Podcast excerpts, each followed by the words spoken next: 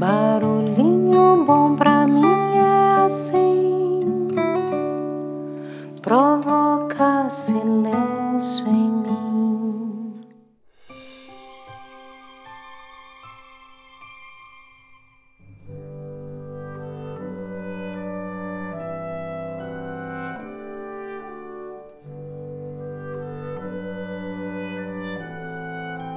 Barulhinho Bom de hoje é o quinto e último episódio da série de barulhinhos especiais de amor no Natal, em que trago pequenas dicas para incrementar as confraternizações de final de ano, baseada nas cinco linguagens do amor de Gary Chapman.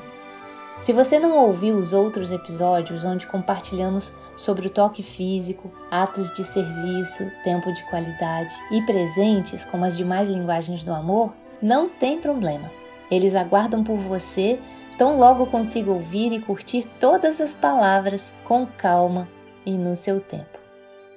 Se sentir que esse episódio pode contribuir para a vida de alguém que você ama, não deixe de compartilhar com uma singela mensagem de carinho junto.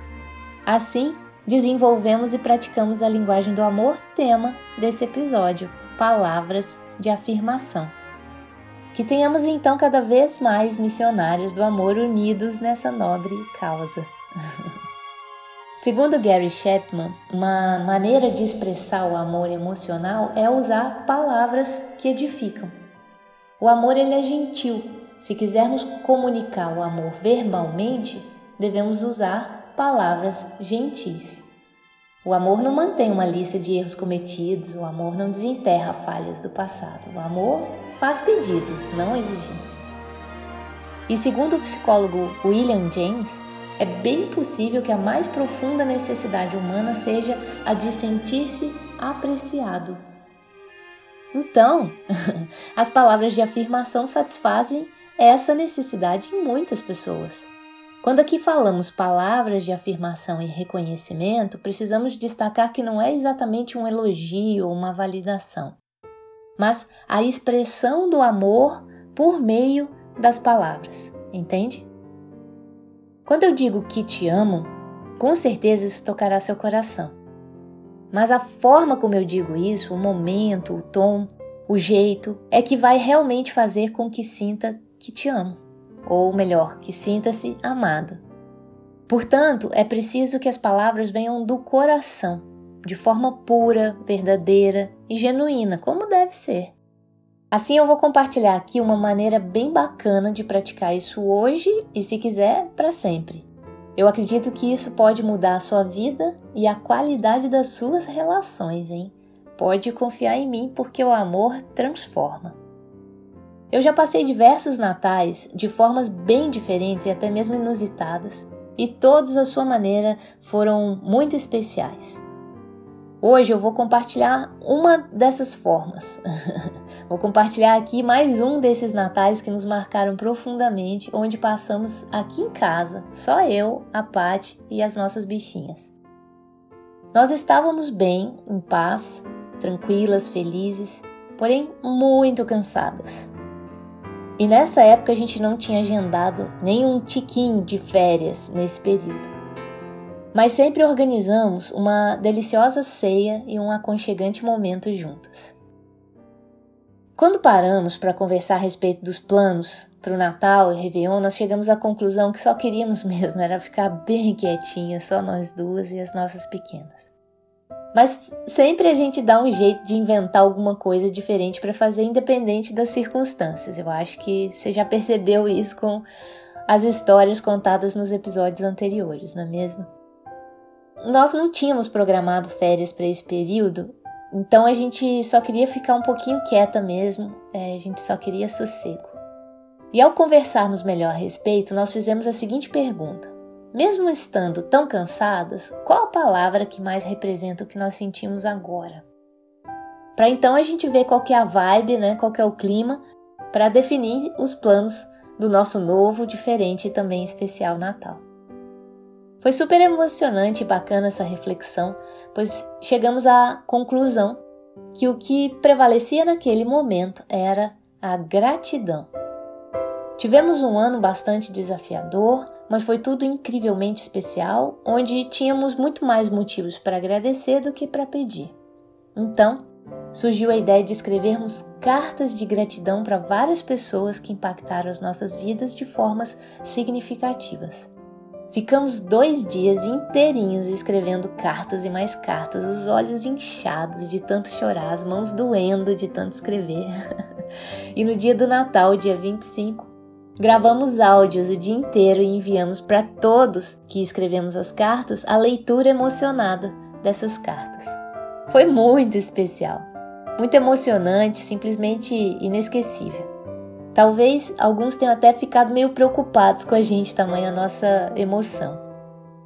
E depois do Natal, nós colocamos todas as cartinhas no correio, inclusive as nossas, que combinamos de não abrir nesse mesmo ano e abrir somente no próximo Natal, combinando de passar Natal grudadinhas de novo. Cartas escritas à mão e enviadas pelo correio. Quanto tempo tem que você não faz isso? Ou que recebe uma carta.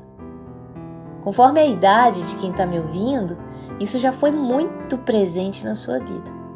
Ou talvez ainda nem faça parte da sua vida, não sei. Mas qual é a sua situação? Você, inclusive, já escreveu cartas para você mesmo? Porque outra ideia bacana que eu vou propor para a Paty para a gente fazer esse ano ainda, e ela nem sabe disso, ela só vai saber a hora que ela ouvir esse episódio, é escrevermos cartas de autocompaixão e colocarmos no correio para ler ainda nesse Réveillon e guardando para reler no próximo Natal. Que tal? Esse período de pandemia ele tem pedido muito esse autocuidado, não é mesmo?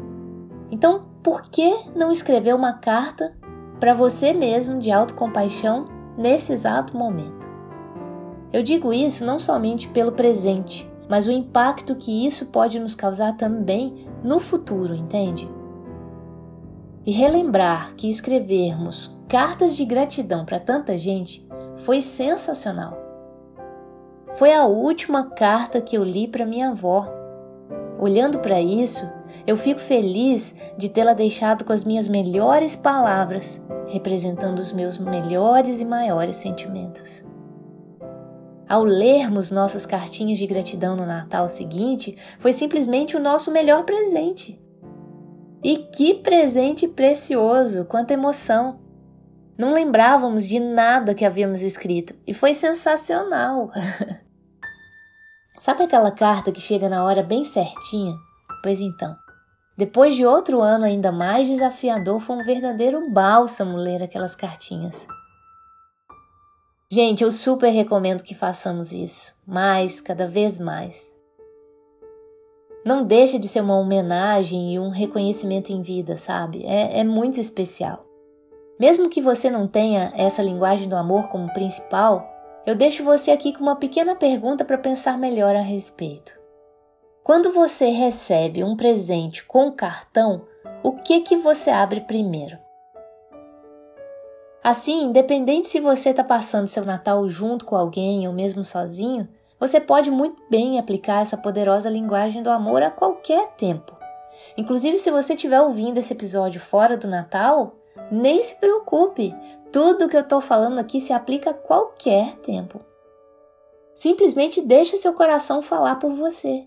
Seja criativo do como fazer e demonstre seu amor, seu carinho, sua admiração, sua gratidão às pessoas que tornam ou tornaram sua vida ainda mais especial. Sim, quando eu digo tornaram, qual o problema de também escrevermos cartas para quem não está mais conosco fisicamente? Que eu não tenho como entregar em mãos ou mandar pelo correio. A morte não encerra nenhum relacionamento. Afinal, para as palavras não existe distância, para o amor não existe barreiras, para a gratidão não existe tempo. Assim, aproveite o seu dia de hoje para celebrar a sua vida e a vida de todas as pessoas que trouxeram ainda mais vida para a sua vida. Pense naquelas pessoas que são verdadeiros anjos na terra, que te salvaram em algum momento difícil, que te deram a mão, que te deram um colo sagrado, que contribuíram de alguma forma para que hoje você esteja aqui, celebrando sim mais um Natal. Esse ano de 2020 com certeza proporcionará um Natal bem diferente para todos nós. Então, que possamos vivê-lo e celebrá-lo da melhor forma. Pois para muitas pessoas esse Natal não chegou, mas nós fomos privilegiados de alguma forma e aqui estamos. Que agora tenhamos um momento então de levar uma palavra amiga a alguém que tenhamos aí a oportunidade de ser anjo na vida de alguém. Enviar uma cartinha de amor, mandar uma mensagem do coração, um áudio, um vídeo, uma videochamada, um telefonema, reconhecer alguém que foi importante em sua vida de alguma forma, enfim. Que não tenhamos vergonha de expressar e demonstrar tão precioso amor. Porque a vida é breve demais para deixarmos isso para depois. Não espere pelo melhor momento, não adie algo tão importante. O melhor momento é o agora. O melhor presente é ser presente. Perceba que o nosso coração tem muitas mensagens para levar para o mundo, para as pessoas, e que somos apenas os mensageiros do amor. Então, que tal levar a sério essa nossa missão? Quando demonstramos nosso amor, de certa forma estamos utilizando nosso tempo com qualidade. Estamos enviando um presente significativo, estamos tocando corações e servindo ao amor. Olha que demais! Com isso, eu chego à conclusão que essa linguagem do amor contempla todas as demais como um belo combo, não é mesmo? Por isso que eu deixei ela propositalmente para esse episódio final. E para fechar com chave de ouro e juntos, mesmo que distantes, celebrarmos esse amor no Natal, esse amor que conecta, eu gostaria aqui de compartilhar mais uma bela música do coral Jovem Cantarte do Rio Grande do Sul, reativando aí dentro de nós o espírito de Natal. Uma música repleta de palavras de amor, especialmente para esse momento, com arranjo feito pelo Diogo Herter. Na descrição desse episódio eu compartilho o link do vídeo original com as crianças do coral, que eu super recomendo que assistam com todo seu coração e compartilhem por aí. Que essa linda mensagem de amor possa chegar e alcançar ainda mais e mais corações. Então, parabéns mais uma vez a esses pequenos grandes artistas que tanto cantam e encantam a gente. E assim encerro aqui essa série especial de Natal. Espero que tenha feito sentido para você e desejo que o seu tanquinho transborde de amor e que possa ajudar a abastecer outros tantos tanquinhos também.